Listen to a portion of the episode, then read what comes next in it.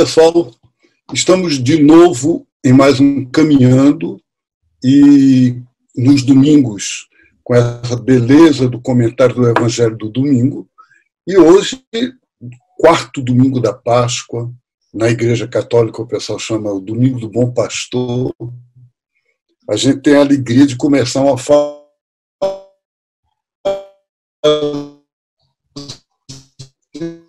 nova, uma etapa nova eu quis ir acompanhado, conversando, dialogando com Darlan, nosso irmão querido, amigo e companheiro da Secretaria Ecumênica. Alegria, Darlan, você está aqui conosco, comentando o Evangelho com a gente. Muito bem, Marcelo. É uma alegria mútua, né? Podemos dizer uma alegria múltipla, porque a gente traçando, né, esse diálogo intergeracional Agora a gente pode fazer uma coisa bem mais dinâmica, vamos dizer assim, e também atingindo novos públicos, mais pessoas que precisam ser infectados com o evangelho. Nesse tempo de pandemia, todo mundo isolado, afastado, e a gente faz por onde estarmos juntos e unidos, ainda que seja pela internet. É verdade. E o evangelho de hoje é um evangelho muito bonito, não é? João 10, versículo 1 até o versículo 10, que é o começo de uma palavra de Jesus, de uma espécie de discurso, não é bem um discurso, porque é um debate, né? mas uma palavra de Jesus no Templo de Jerusalém, no pátio do templo, onde ele se coloca é, dizendo que só ele é a porta, só ele é o porteiro do pátio das ovelhas e é o pastor. São imagens muito fortes, embora que para nós um pouco diferentes de outra cultura, né? Como é que você sente isso? Então, esse é, é um evangelho que chama muita, muita minha atenção, é, porque eu, a gente sempre, eu sempre gosto de fazer uma ponte, né, da, do que está escrito na Bíblia com, com a atualidade. E, e, esse texto traz toda uma questão cultural, né, sobretudo da atualidade, para esse para minha geração, para esse povo mais jovem. É, eu me, o que eu me pergunto é se essa linguagem de pastor e ovelhas estaria superada ou, ou de fato adequada. Né? A gente vive no mundo urbano e não tem mais experiência de, de pastor enquanto pastor de ovelhas, né? que é do, do aquela ideia rural. Além disso, é, hoje ninguém quer, quer se colocar como ovelha, como, como rebanhada ou, ou, entre aspas, domada, né, dominada. A palavra carneirada é, é uma, é uma palavra negativa, né, tem um sentido negativo, e, e, trazendo essa ideia de que a fé precisa ser lúcida, precisa ser uma fé crítica. Então, Marcelo, o que eu perguntaria é como falar de igreja como rebanho, né? E desses ministros, de, de, de quem lidera como pastor, como você traria isso para nós?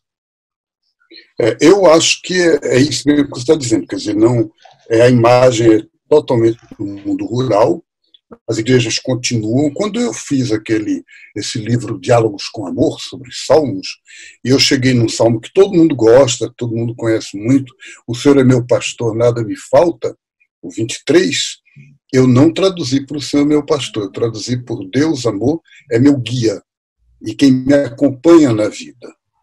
Então eu acho que a gente tem que realmente ir evoluindo numa direção de dizer é, é Deus que nos dá a mão, é Jesus que vai à frente da gente na, nas estradas da vida, abrindo novos caminhos. É isso que ele quer dizer com o pastor, né?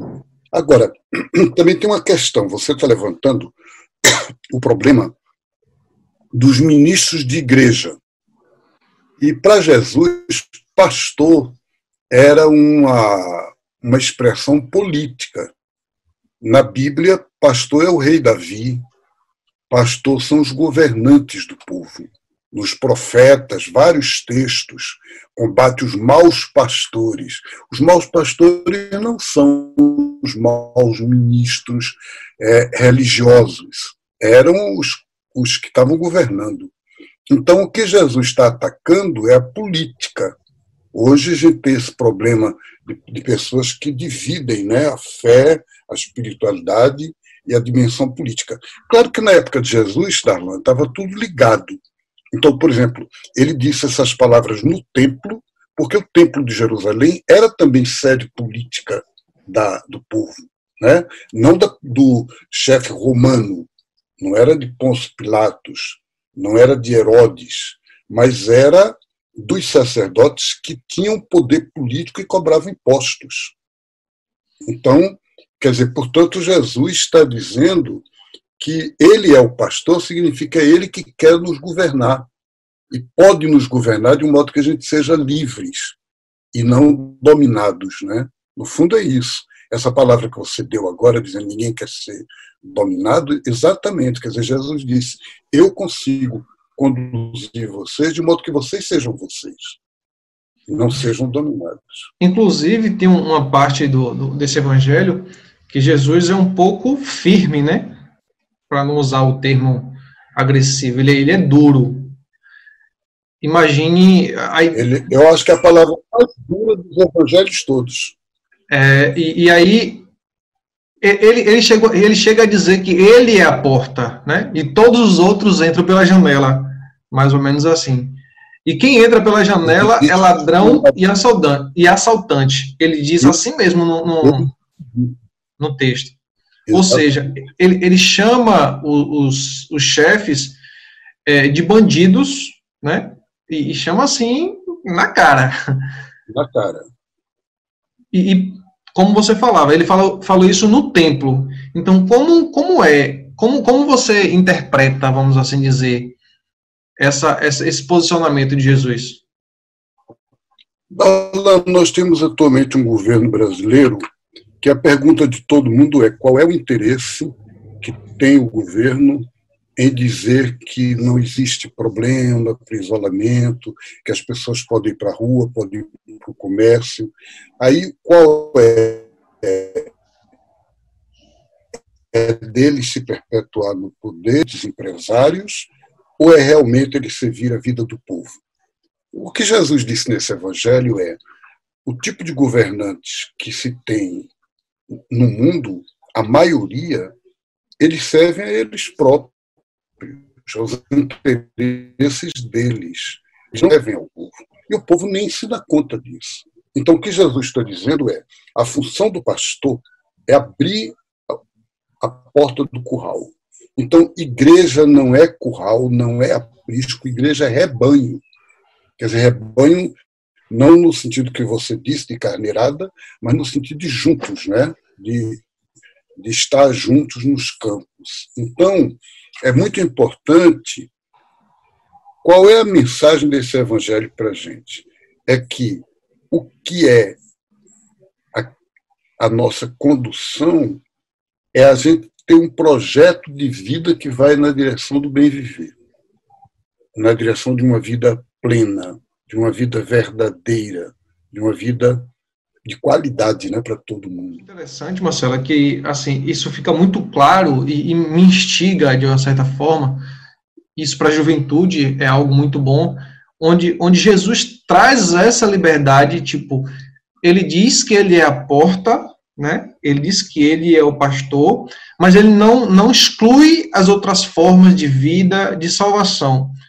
Então, essa forma de, de apresentar a liberdade de ser um cristão, de ser um servo, né, eu poderia até, na, na, minha reflexão, dizer assim, um servo fiel, né? Então, como, como a juventude hoje poderia trabalhar essa liberdade, né? Que, Jesus, que o próprio Jesus não dá, é, uma vez que o Evangelho diz que só ele salva, né? Como, como a gente pode dar, dar uma mexida nisso, dar uma traduzida nisso de uma forma mais clara? Se eu disser para vocês assim, todo mundo aqui é pernambucano, ou todo mundo é pernambucano, você entende que eu estou falando dentro desse recinto, dentro dessa, desse conjunto. Eu não estou excluindo as pessoas que. Então, quando Jesus diz. Eu me lembro, Darlan, de um cara que contava uma história de que ele chegou em casa e beijou a mulher, voltou do trabalho, beijou a esposa, e disse: Meu bem, você é a mulher mais linda do mundo. Aí ela foi se candidatou ao concurso de Miss Mundial. E perdeu, né? Porque quando ele disse, ele não estava mentindo, ele não estava fingindo, ele realmente pensava assim, mas ele disse para ele, para mim você é a pessoa mais linda do mundo. E ela não compreendeu essa, essa inclusão.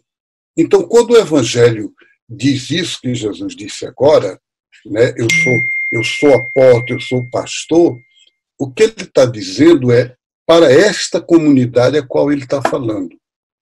Por exemplo, nesse mesmo texto do capítulo 10 de João, mais adiante, ele diz assim: Eu tenho outras ovelhas que não são deste aprisco, que não são deste rebanho. E é preciso que eu também as conduza e elas vão obter vida. Quer dizer, o que é que ele está com isso dizendo? É que todo mundo não é da mesma religião, do mesmo caminho, da mesma. Não, mas e Jesus respeita essa diversidade. E o espírito de Jesus está em todas, está no budismo, no xamanismo, não tem nenhum problema com relação a isso. Agora, o problema é as pessoas que se dizem cristãos eram aqueles sacerdotes ali do templo, quer dizer, que eram religiosos do Deus da Bíblia, e, entretanto, substituíram o espírito por lei, por instituição, por uma religião que oprime. E aí Jesus está dizendo tem que abrir a porta e sair. É trazendo mais uma vez, ou melhor, enfocando a questão da liberdade.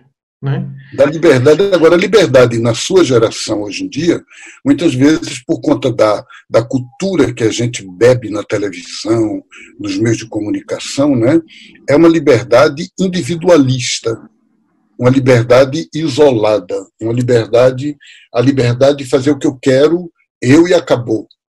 Quer dizer, e o que Jesus está propondo é, não sei se você sabe que liberdade é uma palavra que no latim vem de liber, livre, mas que era o nome dado aos filhos. Então, a liberdade implica em filiação. Nós estamos juntos, todos irmãos de um mesmo pai. Então, a liberdade é você ser você, mas como dizem os africanos da, é da etnia Zulu, Ubuntu. Eu sou porque você é. Se você não for, eu não sou. Então, significa liberdade e a gente encontrar juntos a maneira de ser a gente. Então, a liberdade não é uma liberdade, cada um por si e Deus por ninguém. Isso não é liberdade. E, liberdade e, né, tudo me é permitido, mas nem tudo me convém. Eu acho que essa frase, essa frase traduz muito do que a gente está falando nesse contexto de liberdade. A gente pode fazer o que a gente quiser, mas não convém, simplesmente a gente precisa entender e muitas vezes respeitar isso. Na conclusão desse evangelho, Marcelo, tem uma frase, uma famosa frase, né? É. Mas que chama muita atenção. Eu vim para que tenham vida e a tenham em abundância.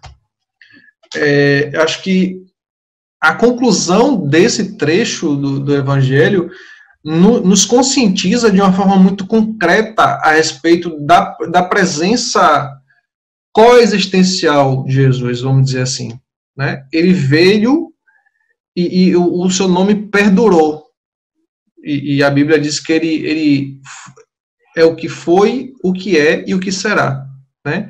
E então, quando ele traz esse sentido de vida e de vida em abundância, sobretudo para nós jovens, para gerações também mais novas que estão chegando na juventude agora, entender o significado é, raiz dessa frase faz toda a diferença. É verdade, Darlan. Mas acho que essa palavra que você deu agora pode ser a conclusão da nossa conversa aqui, neste domingo, para todo mundo que está nos acompanhando. Eu vim para que todos tenham vida e vida em plenitude, em abundância. Quer dizer, não é um problema de quantidade, é de qualidade. E a qualidade hoje os índios chamam bem viver, né? Essa vida para valer, né? Uma plenitude de vida, uma vitalidade boa, bonita. É isso, não é verdade? Uma vida então, de verdade. Uma vida de verdade. Então, gente, estamos juntos até o próximo, né? Até o próximo encontro.